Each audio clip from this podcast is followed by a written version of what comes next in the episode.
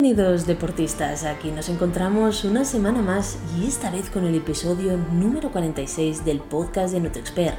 Soy Ana Grifos, dietista nutricionista especializada en deporte y vamos a comenzar entre todos este programa que pretende sumergirnos en el fantástico y desconocido mundo de la nutrición deportiva y los secretos que entraña.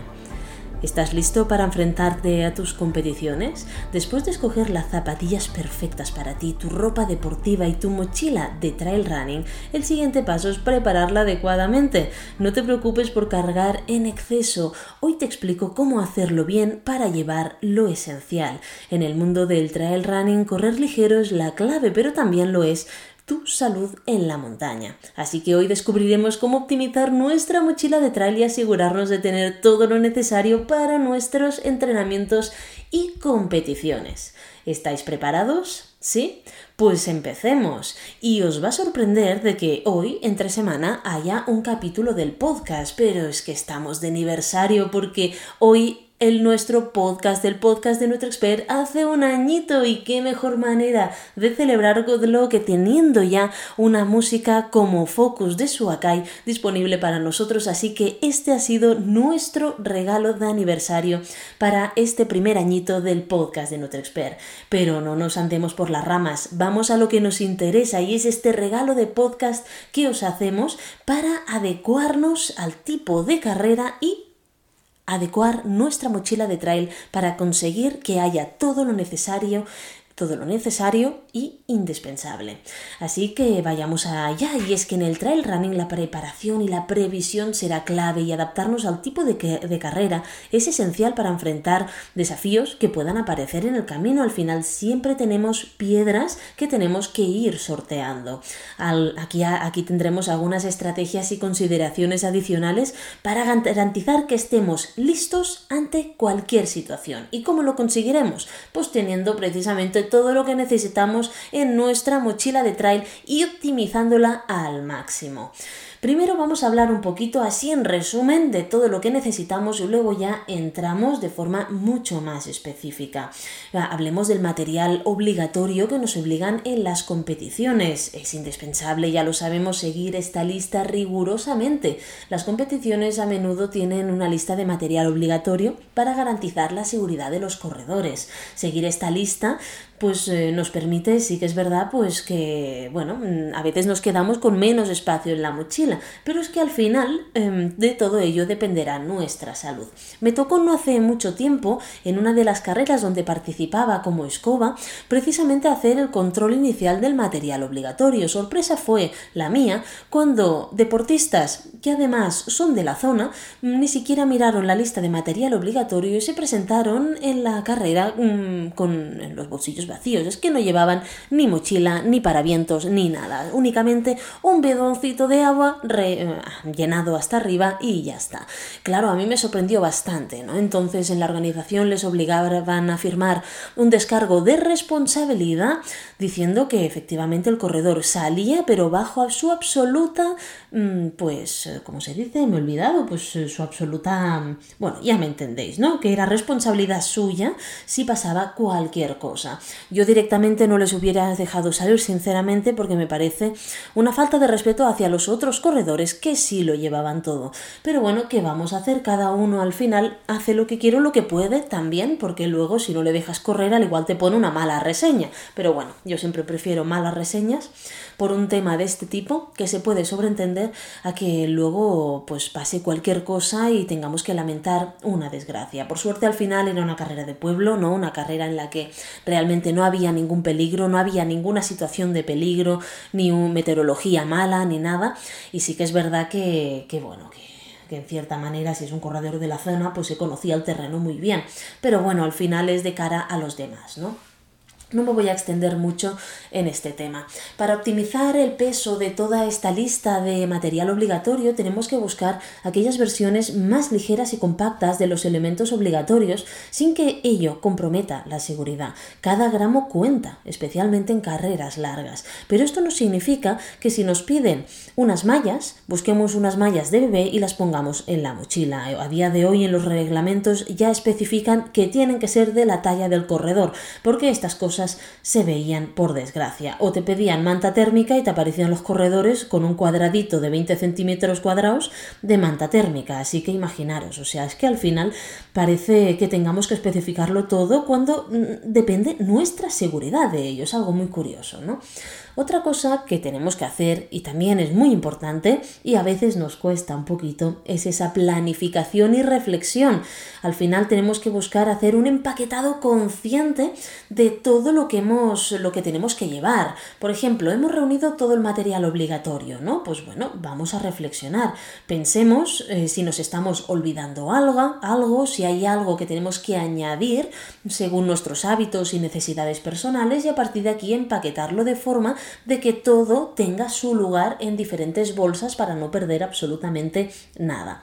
Eh, tenemos que ajustarnos según nuestras características, qué es lo que nos va mejor, qué es lo que no, según nuestras preferencias y luego que estemos muy cómodos y familiarizados con nuestro equipo. Todo ello puede marcar la diferencia en el rendimiento. Por ejemplo, si nosotros sabemos que en el material obligatorio de una carrera te obligan a llevar un botiquín o unas vendas, pues ostras, asegúrate de saber usarlas, porque si no, ¿de qué te sirve? ¿no? Y esto es tan fácil como acudir a nuestro entrenador, a nuestro oficio, a un, a un corredor ya con experiencia que nos pueda echar un cable en estas cosas que a veces no dominamos porque no tenemos por qué dominarlo todo. Luego, otra cosa importante es hacer nuestras salidas, pues eh, buscando un poco aquello que, que, puede suponer, ¿no? Es decir, ostras, si nosotros vamos a hacer un entrenamiento o en la competición la vamos a hacer tal día, lo primero que hago yo es consultar la previsión meteorológica y si puede ser al momento, casi casi que mejor, ¿no? Cuando no haya una lista de materiales obligatorios o simplemente si nosotros salimos a entrenar por un terreno conocido o no, sí que es verdad que tenemos que adaptarnos equipo, la cosa que todo lo que llevamos encima en la mochila según la previsión meteorológica, pero tenemos que anticiparnos a lo que pueda suceder, ¿vale? Y de la misma manera también ajustar la vestimenta y llevar algo en consecuencia por si acaso cambiara todo esto, ¿vale? La planificación y la duración de, la, de nuestras salidas también es algo que tenemos que tener en cuenta para llevar suficientes recursos para mantener nuestra energía nuestra hidratación y nuestras sales durante absolutamente todo el trayecto. Es más, si es un trayecto muy largo y hay alguien que nos puede asistir a medio camino, pues ¿por qué no pedirle que nos traiga eh, pues algo de ropa para cambiarnos, unos calcetines nuevos o incluso cambiar de zapatillas, ¿no? Pues es lo mismo con la alimentación, algo fresco que no esté ya calentado por las horas de, de carrera o de entrenamiento puede ser, puede marcar la diferencia en nuestras sensaciones corporales y todo ello, al final planificado de forma cuidadosa, contribuye a la autonomía que tengamos en trail running. Como os he dicho, el ambiente es importante y hay algunas eh, cositas también que tenemos que tener en cuenta en base a todo esto. Por ejemplo, nuestro aislamiento durante la carrera. ¿Vale? Factores como la altitud, la exposición al viento, la disponibilidad de puntos de habituallamiento pueden influir en la elección de equipo y alimentación. Un buen paravientos, un buen chubasquero, un, un buen, bueno, una buena equipación vestimenta para que al final estemos lo más cómodos y secos posible dentro de lo que es posible en carreras de según qué distancias y condiciones. La autonomía propia será nuestra prioridad. Al final, la autonomía en el trail running no se limita solo a la distancia. Tenemos que considerar todos los elementos del entorno para asegurarnos de tener lo necesario para cualquier eventualidad. A veces pensamos solamente en el entrenamiento físico, pero el entrenamiento físico, el entrenamiento digestivo, el entrenamiento a la hora de buscar los materiales en la mochila, a la hora de afrontar situaciones difíciles a nivel psicológico, todo ello ello también son entrenamientos y cuanto más autónomos seamos y más capaces seamos de adaptarnos a las diferentes circunstancias, mucho mejor. No podemos pasar de 0 a 100 de golpe. Y aquí tengo el ejemplo de uno de mis deportistas que no hace mucho que corre y se le ocurrió ir a subir a una montaña, eh, en principio con una persona que, bueno, que ya había subido bastantes picos, ¿no? bastantes cimas.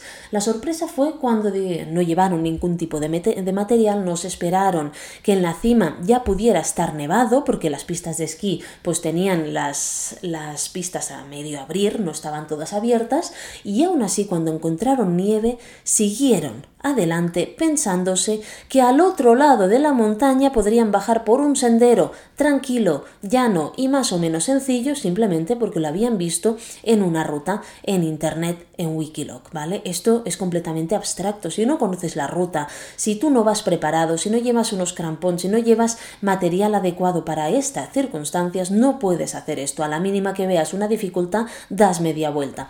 La consecuencia fue pues una terrible experiencia en, lo, en la que se pensaron realmente de que no llegaban a casa, en las que le pasó toda la vida por delante y que podía haber sucedido una desgracia simplemente por no llevar el material bueno, mínimo para, para, mantener su salud y seguridad en la montaña y luego también para no haber sido autónomos y haber tenido los conocimientos suficientes para decidir ni conocer esas rutas. Así que son cositas que al final, sí, de acuerdo, la experiencia es un grado, pero hombre, eh, buscar un poco esta seguridad propia, pues también, ¿vale?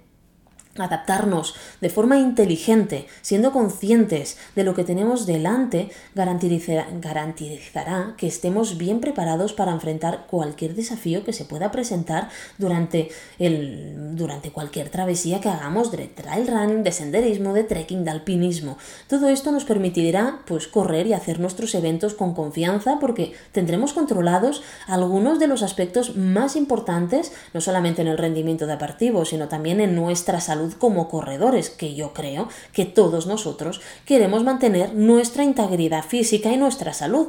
Bueno, pues seamos un poquito más conscientes, que al final, como siempre os digo, yo quiero hacer deporte hasta los 80 años, yo creo que vosotros también queremos estar vivitos y coleando y al final tenemos que ser conscientes de que la vida, sí, estamos vivos, pero que una mala decisión puede contribuir a que, que puede ser que no lo estemos, ¿vale? Entonces, con cuidado y pensando bien que cada paso que damos no solamente depende de nosotros, sino que puede afectar a las personas que tenemos alrededor y que más nos quieren, porque al final las que si a nosotros nos pasa algo, los que sufren son los de alrededor. Nosotros pues no nos enteramos por desgracia, o si nos enteramos, pero los que sufren más son los de fuera. Bueno, ya está, que no me pongo más dramática, ¿vale? Pero sí que quiero, quiero que se os quede grabado en la, en la frente que tenemos que tener cuidado, que al final va nuestra vida en ello.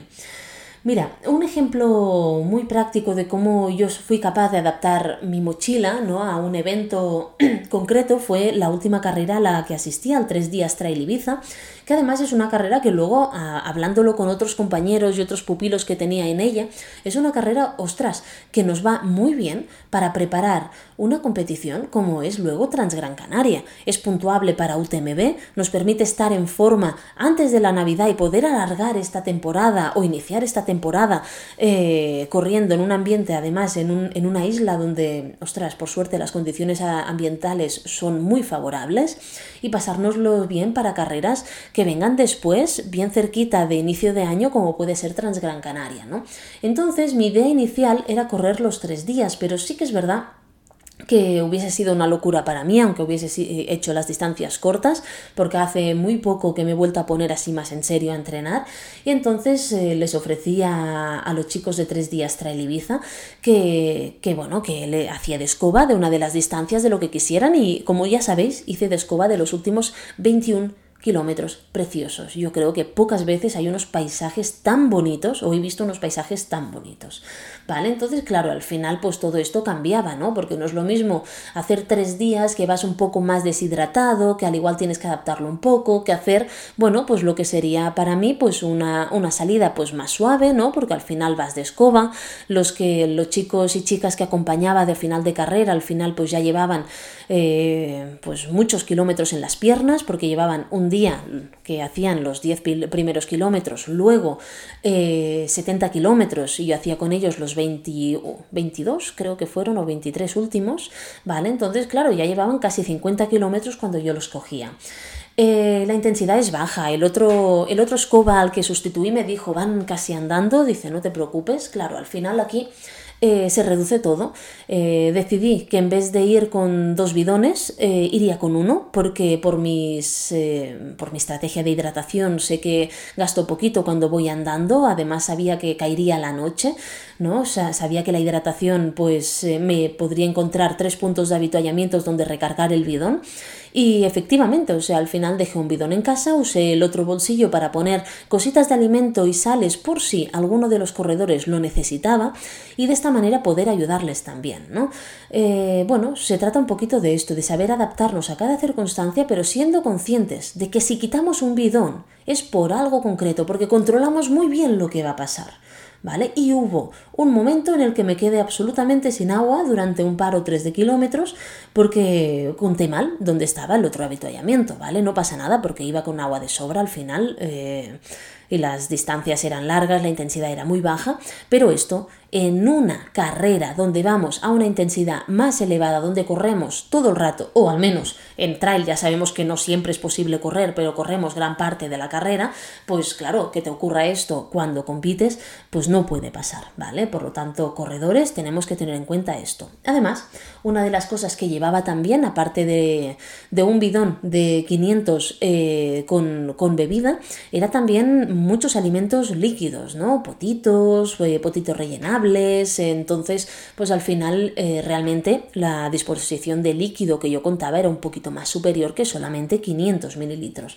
Pero bueno, en función de la salida tenemos que adaptarnos, tenemos que saber eh, cuándo, cómo y qué necesitaremos y de esta manera cargar bien nuestra mochila, ¿vale?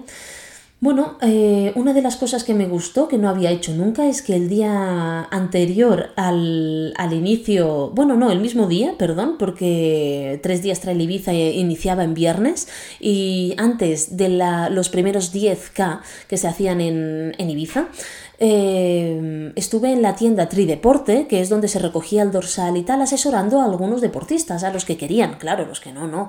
Y entonces, eh, bueno, pues lo que les ayudaba era a escoger sus mejores selecciones en función a lo que habían escogido, a lo que habían probado anteriormente, a lo que necesitarían en carrera, así hacía mucho frío. Así no, ¿vale? Y hubieron unos cuantos deportistas que sí se dejaron aconsejar, me vieron, hablamos, comentamos y estuvimos pues eh, comentando un poquito la jugada de lo que tenían pensado, si se habían olvidado algo, si necesitaban sales. Y esto es algo muy chulo, pero sí que es verdad que no lo tenemos que dejar el último día, porque estábamos hablando de tres horas o así antes de empezar la primera etapa, ¿vale? Entonces, aunque por suerte en esta carrera tenemos la recogida del dorsal, en la tienda Trideporte que podemos comprar hasta unos zapatos si se nos los han extraviado en el aeropuerto, pero no es lo habitual, ¿vale? Entonces tenemos igualmente que ir con muchísimo cuidado. Bueno, vamos a empezar, ¿vale? A hablar sobre cómo rellenar la mochila y con qué rellenar la mochila. Y vamos a explicar algunas cositas esenciales. Primero de todo, para rellenar nuestra mochila, pues eh, obviamente tenemos que ir con los dos bidones llenos, a no ser que nos conozcamos muy bien lo que nos viene por delante, que la intensidad sea baja, que tal, como os he explicado, ¿vale? Pero en principio intentaremos llevar dos botellines, dos soft, con 500 o 600 mililitros de líquido cada una, donde podemos llevar tanto agua o bebida energética.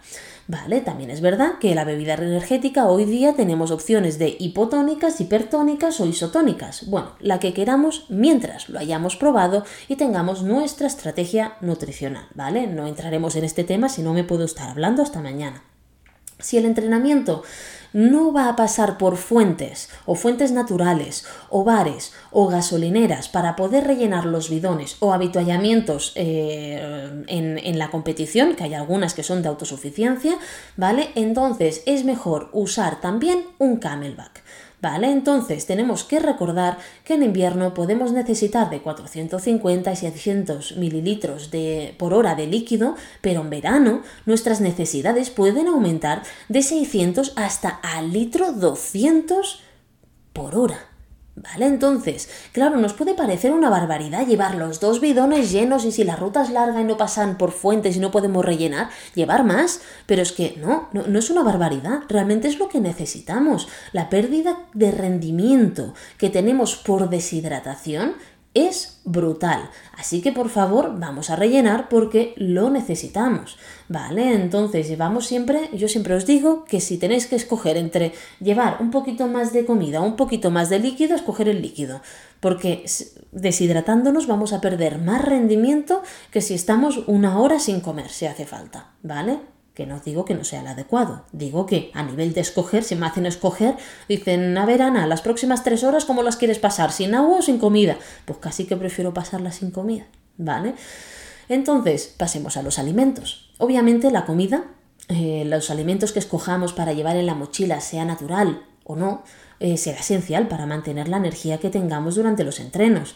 Mm, tenemos que intentar siempre llevar alguna ración de más por si nos perdemos, por si nos alargamos, por si alargamos el camino o por si ese día, por lo que sea, pasa cualquier cosa y vemos que necesitamos aumentar la ingesta de carbohidratos porque quizá nos sentimos fatigados.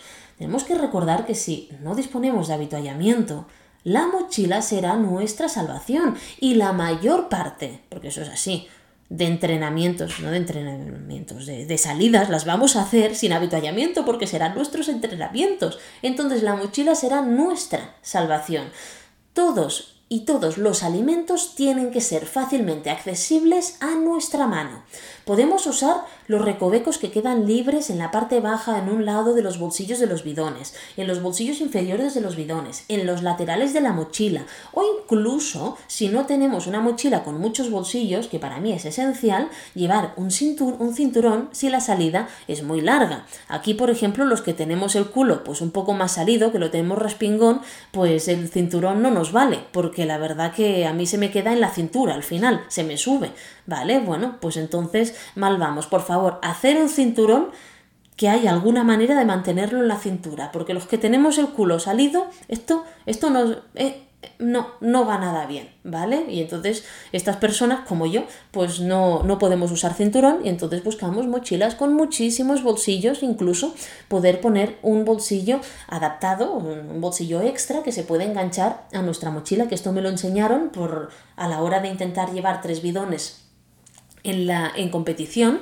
si lo necesitaba, por ejemplo, en, carreras que se desarrollen durante el verano, pues al final un tercer bidón nos salva la vida y en esos momentos sobre todo nos va muy bien, que no necesitamos el camelback, pero sí que nos quedamos cortos con dos bidones, pues un adaptador, pum, pones un tercer bidón en la mochila enganchado y ya está, listo, ¿vale? Y si no, si no tenemos esta opción o no la conocemos o no lo encontramos, camelback, aunque esté por la mitad, ¿vale? Esto nos puede salvar de muchas de, muchas sorpresas.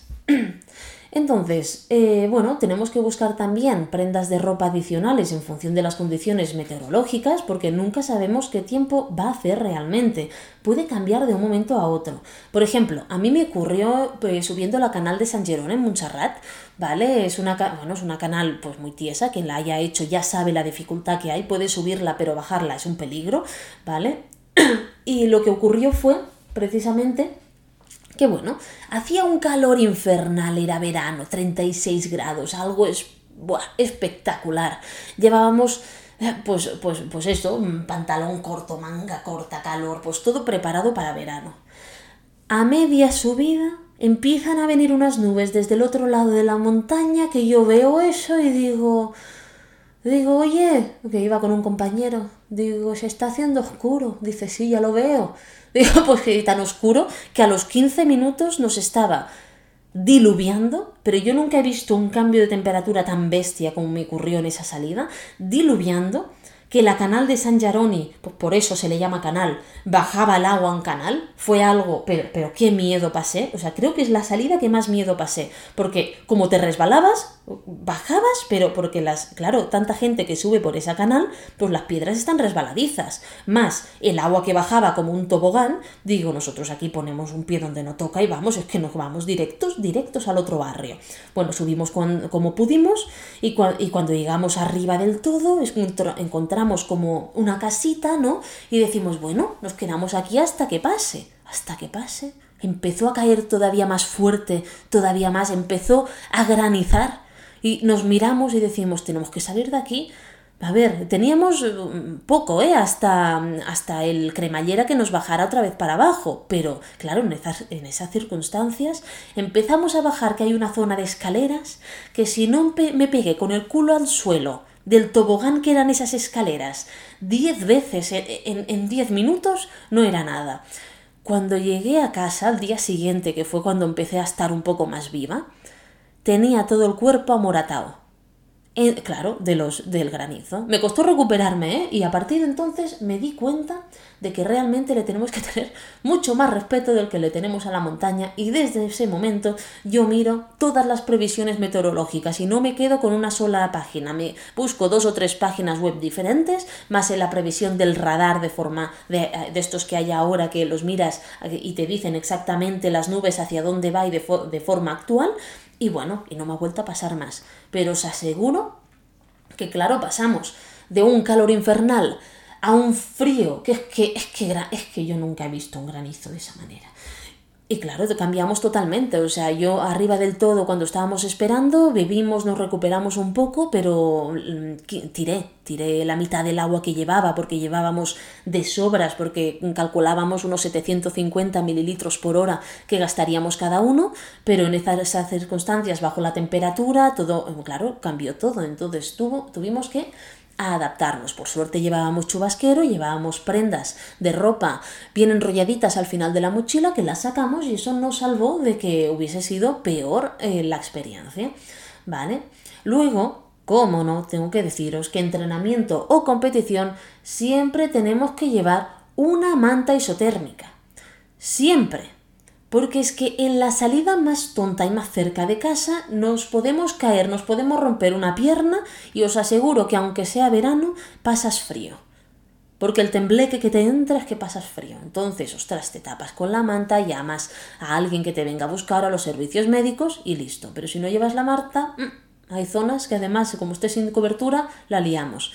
¿Vale? Entonces, siempre una manta isotérmica. Y no hace falta decir que es mejor que alguien sepa dónde estás. ¿Vale? Mm, yo intento, por ejemplo, en casa siempre decirnos dónde vamos. ¿Por dónde vas? Mira, hoy, por ejemplo.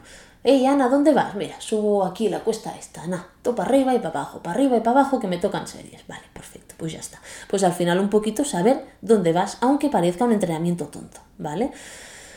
¿Qué más? Eh, ¿Cómo no? Teléfono y una protección contra la humedad para el teléfono, ¿no? Yo uso estas bolsitas con zip, entonces meto el teléfono ahí y ya está, ¿vale? Eso, a no ser, bueno, hay algunas veces que hago las, eh, algunas salidas y me lo, me lo pongo en un bolsillito del pantalón y tal, pero si es una competición muy larga, no, dentro de la mochila, en un sitio protegido, tampoco quiero que se me rompa y bien cerradito con una bolsita con zip para que no, pues para que no se estropee, que hoy día los teléfonos valen muy caros. Y como no, lo que siempre os digo, píldoras de sales para evitar la deshidratación. ¿vale? Sea verano, sea invierno. Siempre unas bolsitas o llevarlo dentro del huevito este amarillo del kinder, del, del, huevo kinder, ¿vale? Que esto va muy bien para poner las sales y tenerlo en la mochilita, unas sales extra por si perdemos o no nos hemos acordado un día de llevar, ahí bien puestas que eso no ocupan nada ni pesan nada, y luego las de la salida, pues llevándolas en un zip o como queramos en los bolsillitos que sean accesibles, ¿vale? Todos sabemos que, porque os lo he dicho 50.000 veces, los que sois asiduos a este podcast sabéis que alimentarnos e hidratarnos durante cualquier deporte es esencial. ¿Vale? Entonces, la hidratación y la alimentación marcarán la diferencia entre un rendimiento óptimo y una fatiga prematura. Así que hoy te diré estrategias prácticas también y aplicativas para asegurarnos de que cada una de nuestras salidas sean Mm, bueno, nos valgan para mejorar, ¿vale? No para estancarnos o tirar atrás. Primero de todo tenemos que tener esta hidratación que os decía, ¿vale? Los dos bidones llenos hasta arriba en, en, la mochila. Al final los bidones los tenemos en los tirantes de la mochila, ¿vale? Bien accesibles, esto es importante. Esta hidratación constante será clave cada 15-20 minutos intentando beber pues esta cantidad que os he dicho antes. ¿Vale? Eh, tenemos que acceder fácilmente a las mochilas para cuando rellenemos que no nos cueste tiempo ni esfuerzo, que podamos sacarlo, a rellenarlo y ponerlo y tener habilidad en hacer esto también. Luego también cuando las temperaturas suban mucho, en verano por ejemplo, pues ¿por qué no? Podemos ajustar eh, la hidratación en consecuencia, llevar un camelback o incluso podemos intentar llevar, mm, bueno, eh, algún bidón congelado, ¿vale? Uno fresco y el otro congelado. Y de esta manera primero bebemos del fresco y luego cuando hemos terminado el fresco ya tenemos el congelado descongelado pero que seguirá fresco, ¿vale? A partir de aquí, como sea mucho más largo, pues ya el agua se irá convirtiendo poco a poco en caldo y poco podremos hacer. Pero entrenarlo también en los entrenamientos hará que nuestro cuerpo se acostumbre también a beber en estas circunstancias. Luego, tenemos que utilizar todos los bolsillos de la mochila, que no quede ninguno sin usar y que sea una, una mochila que tenga muchos bolsillos accesibles. Tenemos que almacenar los alimentos en los bolsillos de fácil acceso, nada de ponerlo dentro de la mochila, porque dentro de la mochila, si no llegamos a abrir la mochila, no llegamos con las manos, no los vamos a comer, que nos quede claro cuántas veces hemos salido y hacer una tirada y como lo hemos puesto todo dentro de la mochila hemos vuelto con lo mismo, ¿vale? Tener todo accesible facilitará el consumo de alimento durante la carrera sin tenernos que detener, porque no nos engañemos pocas veces nos detenemos para comer. Si hace falta, no, no paramos, ¿vale? Si hace falta, no comemos, ¿vale? Cada vez que la distancia aumente más o la intensidad aumente más, pues sí que es verdad que tendremos que incrementar alguna cantidad de alimentos, ¿no? Pues en distancias más largas eh, podemos usar alimentos un poquito más sólidos, más naturales, eh, que nos cambien el sabor dulce-salado y en cuanto cuando aumenta la intensidad, pues más cantidad de hidratos de carbono porque usamos más, eh, más glucosa. ¿Vale? La energía es esencial, ¿vale? Especialmente en aquellos eventos largos o intensos, así que por favor no escatimemos en ella. Y luego tenemos que acostumbrarnos a comer en todas las circunstancias. No podemos comer eh, parados, ¿vale? Porque esto no será lo real, ¿vale? Sí, hay momentos en los habituallamientos que comerás parado, pero esto no será lo habitual, ¿vale? Entonces nos tenemos eh, que acostumbrar a comer en movimiento para detectar posibles... Mm, indigestibilidades, incompatibilidades y esto nos va a garantizar que nuestra nutrición testada anteriormente en los entrenamientos será adecuada para la competición que nosotros vayamos a hacer, ¿vale? Os pongo un ejemplo. Eh, yo cuando, cuando empecé a hacer las pruebas con alimentos dulces y salados, ¿vale? Pues encontré una de las primeras barritas que salieron, eh, fue una de, de, cacahuete, ¿vale? Que, y avena, que era bastante, pues era bastante saladita, era muy muy rica al paladar, ¿vale? Y entonces pues yo me iba a mis entrenos aquí en el cañón del río Lobos y yo pues me sentaba en unas piedras al lado de un acantilado ahí y digo, venga, voy a comerme la barrita que me encantaba. Además era mi ritual, ¿no? ¿Qué ocurrió? Que como me gustaba tanto esta barrita, pues yo me la llevé para una carrera de larga distancia en el Pirineo con un montón de subidas, un montón de bajadas, canfrán, ¿vale? ¿Qué me pasó? Que el primer bocado que metía la barrita a media competición en movimiento, me acuerdo que mi compañero se descojonaba un poco más y me ahogo. ¿Por qué? Pues por tonta, porque realmente, claro, yo había comido siempre parada esa barrita y, y es que ya lo veía, si es que ya lo veía, que era demasiado sólida. ¿Vale? Entonces, si yo puedo cometer estos errores, y eso que lo sé, Imaginaros una persona que no lo conoce, así que yo ya os lo digo, por favor, para que todo lo que, lo que uséis en carrera lo probéis en movimiento. ¿Vale? Y si no lo probáis en movimientos, porque al igual es arroz o es alguna cosita que sí o sí lo vamos a comer en el habituallamiento. Si no, os pasará como a mí, que se me quedó atascada ahí. Además, claro, a ver, quieras o no, por muy bien que lleves la hidratación en una carrera de larga distancia eh, a inicios de septiembre, aquí hace mucho calor y en Canfrán además estás a 2.000 metros casi todo el rato, pues imagínate, ¿vale? La deshidratación también que se provoca. Es decir, por muy bien que te hidrates, algo de deshidratación tienes. Pues tienes la boca seca. Mira, lo que me rasgó esa barrita, todo, todo el tracto digestivo superior, todavía me acuerdo. Así que imaginaros, desde entonces que no la como. Y mira que me gustaba, ¿vale? ¿Pero por qué? Porque me centro más en probar otro tipo de barritas más fáciles de tragar, ¿vale? Más, más digestivas, al igual que en competición, pues las pueda tomar tanto en invierno como en verano, ¿vale? Así que estas son las cositas que no pensamos y que tenemos también que ver, que entrenar y testear en nuestros entrenamientos, porque en la competición no se vale y aún así, fijaros que siempre van a haber algunos errores, ¿vale? Por lo tanto, como estos errores pues van a aparecer, pues ostras, intentamos hacer todo lo demás lo mejor posible, ¿vale? Por supuesto, tenemos que controlar la cantidad de comida que llevemos. ¿Vale? Entonces, según la frecuencia de los habituallamientos que encontremos en la carrera, pues tenemos que tener esta reserva estratégica de hidrato de carbono, de alimentos, de geles, de barritas, de lo que queramos, para poder mantener este flujo de hidrato de carbono constante que no nos baje en ningún momento, no solo de hidrato de carbono, ¿eh? de hidratación y de sales. ¿Vale? Entonces, todo esto lo tenemos que simular en los entrenamientos para perfeccionar nuestra estrategia, que nos va a ir bien, qué alimentos escojo, qué no, qué salados, qué, qué texturas, qué sabores, ¿vale? Esto nos dará confianza y eficiencia durante la competición y además vamos a conseguir automatizar los movimientos y a veces cuando esto lo entrenamos al final seremos capaces de sin mirar el reloj saber cuándo nos toca beber, cuándo nos toca comer, ¿vale?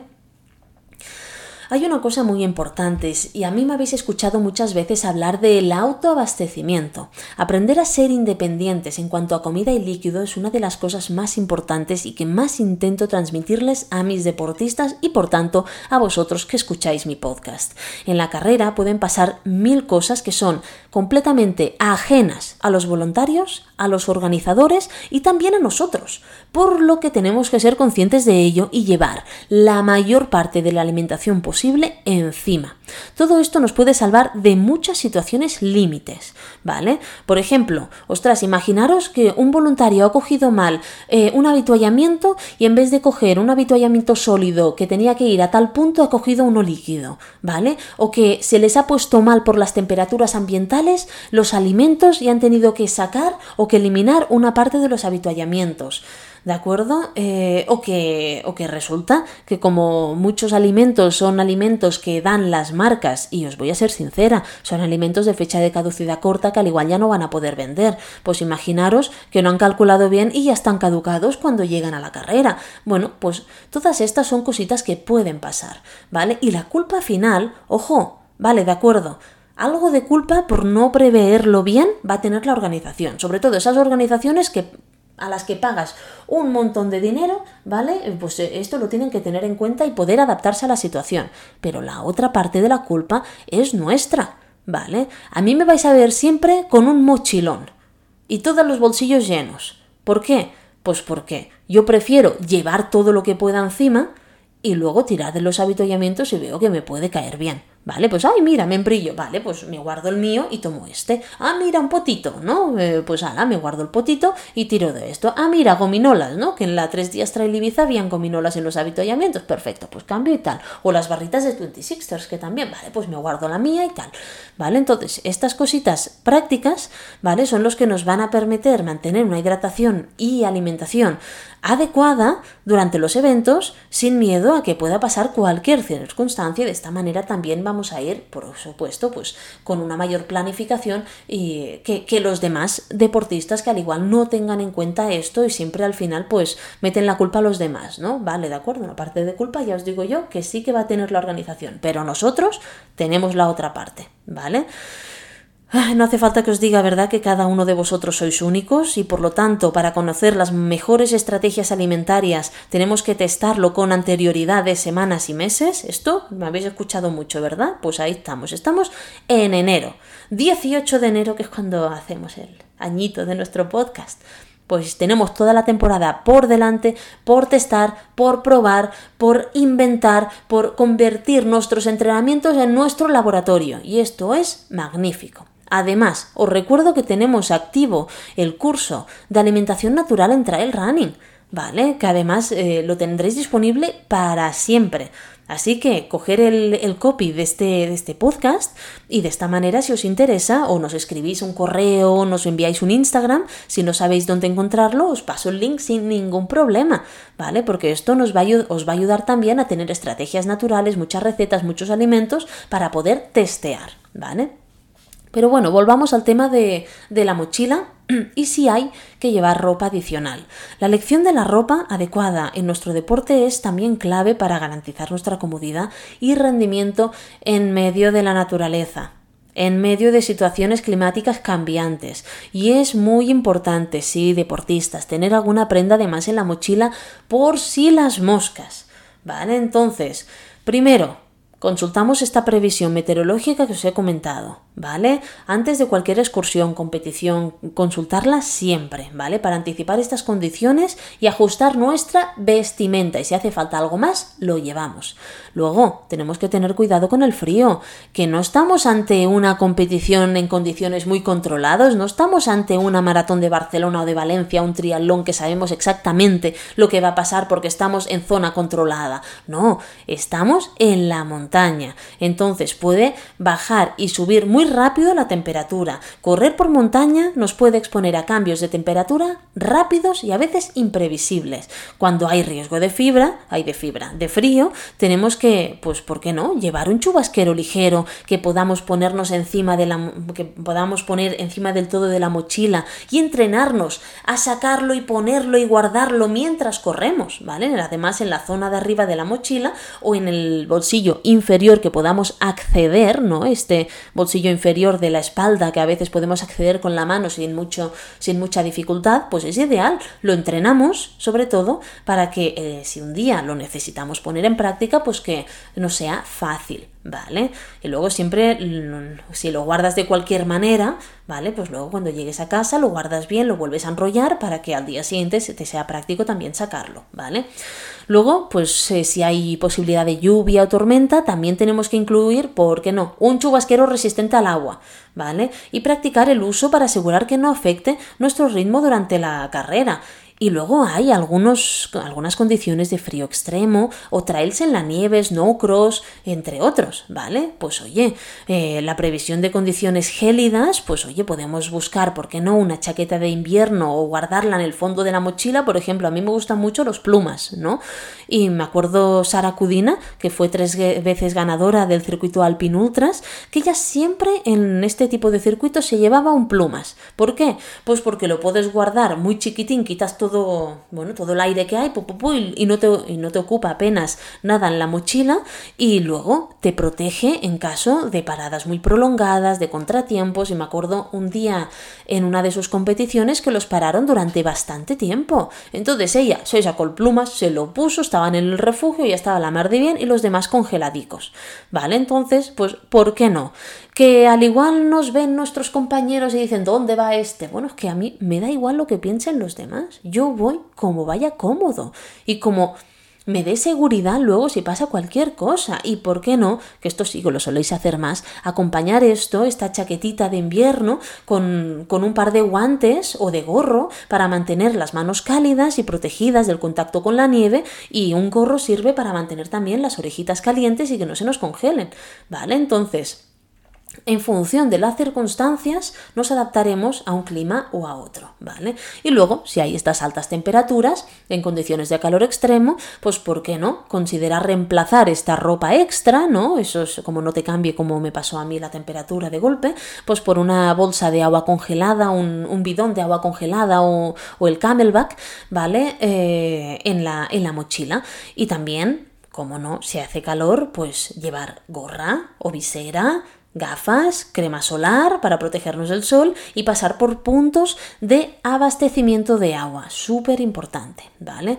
¿Cuál es la clave de todo esto? La adaptabilidad que tengamos y la previsión que tengamos cada uno de nosotros. Y esto depende directamente de nosotros, que estamos hablando de competiciones en medio de la montaña, ¿eh? que no estamos hablando de tonterías.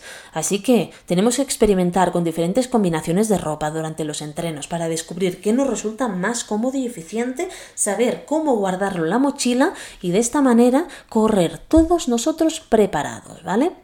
Así que bueno, vamos a hablar también un poquito de accesorios y seguridad para nosotros como deportistas que somos. Primero de todo, iluminación nocturna. En invierno, pues hay menos horas de sol. Entonces, una linterna frontal cargada, ¿vale? Sobre todo si planeamos correr de noche, pues no solamente eh, la linterna bien cargada, sino también unas pilas extra. Aquí pues tenemos modelos que son súper ligeros y de larga duración para mantener las manos libres y el camino súper iluminado. Y hoy día la verdad que da miedo porque a veces te encuentras que es que, es que lo ves todo, ¿vale?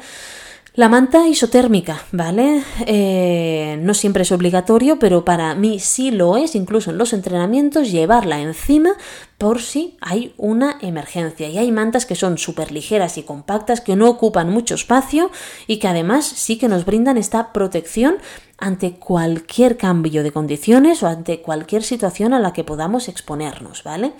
Proteger el, teléfono, ¿vale? Aunque no lo, a veces no lo hacemos, pero reservar un bolsillo de fácil acceso para el teléfono y llevarlo pues con esta protección ante humedad, ¿vale? Pues es, algo, eh, bueno, que nos va a ayudar en nuestra seguridad, ¿vale? Entonces colocar, como os he dicho, este el teléfono en una bolsita de plástico de estas de zip para protegerlo y de esta manera aseguramos su funcionamiento, incluso imaginaros que pasamos por un río o nos caemos en un charco y se nos nos moja. Bueno, pues no se nos va a mojar si lo llevamos protegido, ¿vale? Eh, tenemos la opción, sobre todo a ellas, aquellas personas que usen bastones de trail, ¿no? Eh, acoplar pues un portabastones en la mochila para poder tener este acceso rápido y también guardado rápido, ¿vale? Entonces estos portabastones que a veces tenemos que, que escoger diversas, varias marcas para conseguir ese que nos permita sacar, guardar fácilmente los bastones durante la carrera y que nos dé versatilidad y comodidad, pues a veces no lo encontramos a la primera, pues oye, no intentamos eh, buscar dos o tres marcas diferentes para conseguir pues esto que buscamos, ¿vale? Y algo de lo que no pensamos, tenemos que familiarizarnos con nuestra mochila. No puede ser que solamente la usemos en los eventos grandes, largos o en la competición. A veces incluso para... Mira que mi mochila me ha acompañado, creo que hace pues seis años perfectamente que llevo la misma mochila. Tiene ya algún agujerito, pero es que me va muy bien. La conozco muchísimo y la llevo a veces en, entrenos de una hora simplemente para practicar todo esto. Porque, ostras, es curioso lo rápido que se pierde la habilidad de coger, de, de, moverte, no de moverte, de, de acceder a los compartimentos de la mochila de un año para otro. Entonces, en las sesiones de entreno tenemos que practicar acceder a la mochila sin, detener, sin detener tenernos y, hombre, mejor si no le decimos al compañero, oye, ¿puedes acogerme esto de la mochila? ¿Vale? Pues si lo conseguimos hacer nosotros mismos, pues mucho mejor.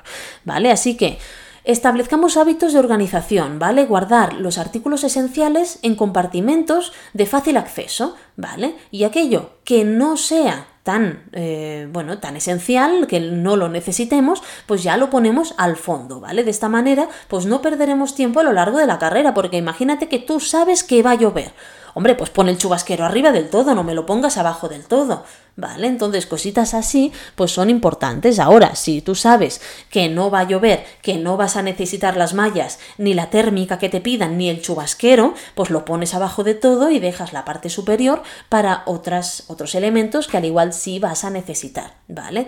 Todos estos accesorios no solo aportan comodidad, sino que también pueden ser determinantes en algunas situaciones que no nos pensamos que pueden ocurrir, ¿vale?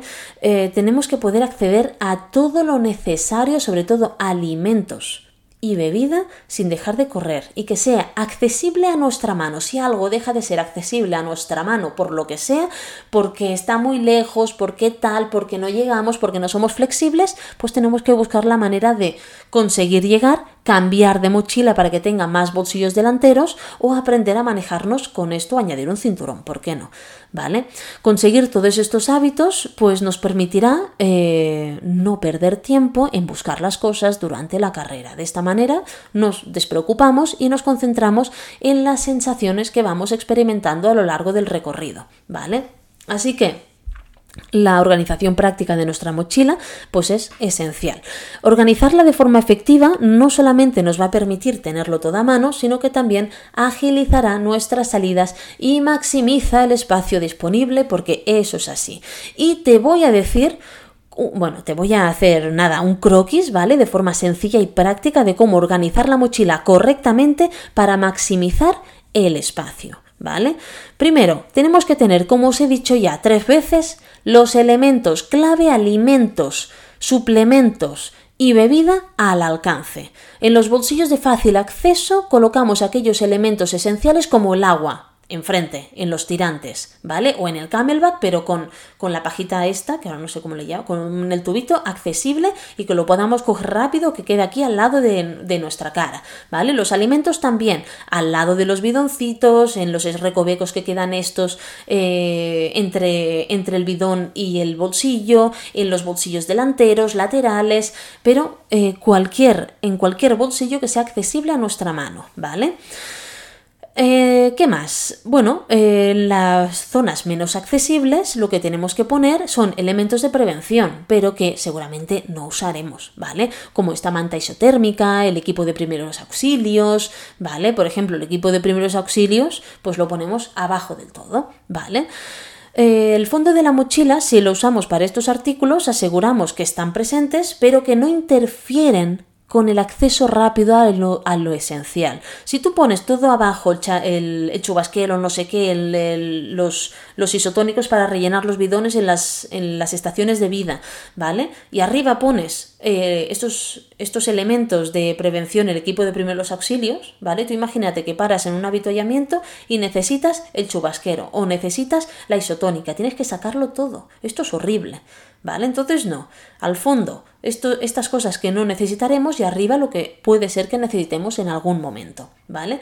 ¿Cómo optimizar el espacio? Bueno, pues no sé si habéis escuchado ya el tema de que enrollando y comprimiendo la ropa en lugar de doblarla, ¿vale? Permite tener más espacio. Esto es así y además facilita la visualización del contenido en una mochila además que solo se abre por arriba, ¿vale? Entonces, enrolla la ropa adicional que necesitamos y guárdala en los laterales interiores de la mochila para aprovechar cada rincón de la mochila. Y en medio usa eso que solamente alcanzándolo con la mano necesitaremos, así que haremos como con una mochila, ¿no? Como un huequecito dentro de la mochila. Luego nos van a ir muy bien las bolsas o las fundas organizadoras. Por ejemplo, agrupando elementos similares en bolsas, ¿vale? Para facilitar la búsqueda y evitar que pequeños accesorios se pierdan. Por ejemplo, no sé si tenemos que llevarnos algún cable, alguna herramienta por si acaso, el silbato o una pila extra para el frontal, ¿vale? Pues esto lo ponemos todo junto en un compartimento específico y lo ponemos abajo del todo porque seguramente no lo necesitaremos, ¿vale? En cambio el frontal, si lo tenemos que coger en algún momento, pues arriba del todo, que solo abriendo la mochila ya esté accesible. ¿Vale? Luego, por favor, tenemos que equilibrar el peso correctamente, distribuir el peso de forma equitativa para poder mantener el equilibrio y la comodidad durante la carrera. Que sí, que la mochila de trail no es una mochila de trekking, pero esto sigue siendo importante. ¿Cuántas veces hemos sobrecargado más una parte de otra y luego decimos, ay, tengo como la espalda que me duele? Bueno, pues ya lo sabemos, ¿vale? Entonces, optimizar este, bueno, mm, distribuir equitativamente este peso y luego antes de salir probar la mochila. Pero antes me refiero cuando todavía estés en el hotel o un día antes o dos. ¿Vale? Nos probamos la mochila y decimos, vale, a ver, hay algún bulto, hay algún elemento incómodo, el peso está bien distribuido, tengo bien anclado todo, la talla es la correcta, al igual he perdido peso, tengo que ajustarlo, lo he cogido, estoy antes de la regla, estoy hinchada o hinchado, pum, pues entonces tengo que liberar un poco más, ¿no? Ajustar la mochila, pues todas estas cositas se tienen que hacer con tiempo, ¿vale? Un truco es que yo, por ejemplo, coloco la manta térmica, aunque sea chiquitina, eh, la coloco en el compartimento del camelback, ¿vale? Enganchada a la espalda, y así en esa zona me evito bultos, porque alguna vez no lo he hecho así y luego que si la cremallera del, del chaleco, del, del, chubasquero, que si el no sé qué, que si la malla, que si la, la bolsita de primeros auxilios, y me crean, ostras, bultitos y no me gustan nada. Así que poniendo la, manta térmica y he conseguido pues que al final evitar estos bultitos y la verdad que me va muy bien. Vale. Como os he dicho, practicar esta familiarización con la mochila en las sesiones de entrenamiento es muy importante. Acceder a la mochila para desarrollar hábitos de organización, aprendizaje y habilidad, ¿vale? Para saber dónde tenemos cada cosa intentar no cambiarlo de lugar en la siguiente sesión. Si tú siempre llevas las sales en un bolsillo, siempre van a estar las sales en ese bolsillo. Si siempre llevas las barritas en otro bolsillo, ahí siempre van a estar. Si tú llevas el me lo invento, chubasquero, en un, en, en un compartimento de atrás, tal, que no sé qué, siempre que esté ahí. ¿Vale? Y de esta manera, pues eh, vas, a, vas, a, recordarlo y al final vas a hacerlo todo de forma automática, casi como si fueras un robot. Porque, a ver, una cosa es hacer una competición corta a una intensidad baja. La otra es ir a hacer un ultra trail, que os aseguro que al final la cabeza no está ni para sumar 2 más 2, ¿vale?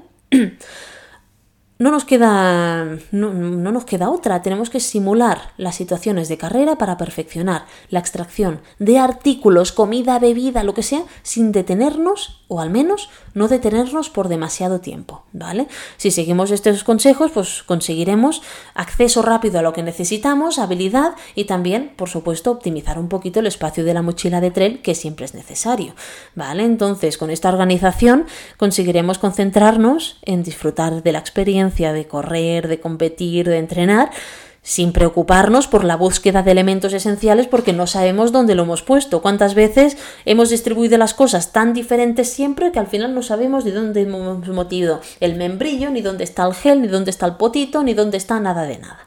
¿Vale?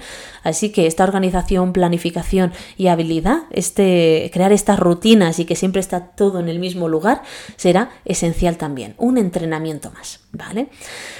Pues chicos, ya terminamos el último, bueno, este no el último, no, perdón, este episodio del podcast. Espero que os haya gustado y ya sabéis que si tenéis más dudas sobre nutrición deportiva o queréis un asesoramiento individualizado, no dudéis en poneros en contacto con nosotros en info.nutriexpert.com o en nuestras redes sociales arroba nutriexpert y arroba anagrifols.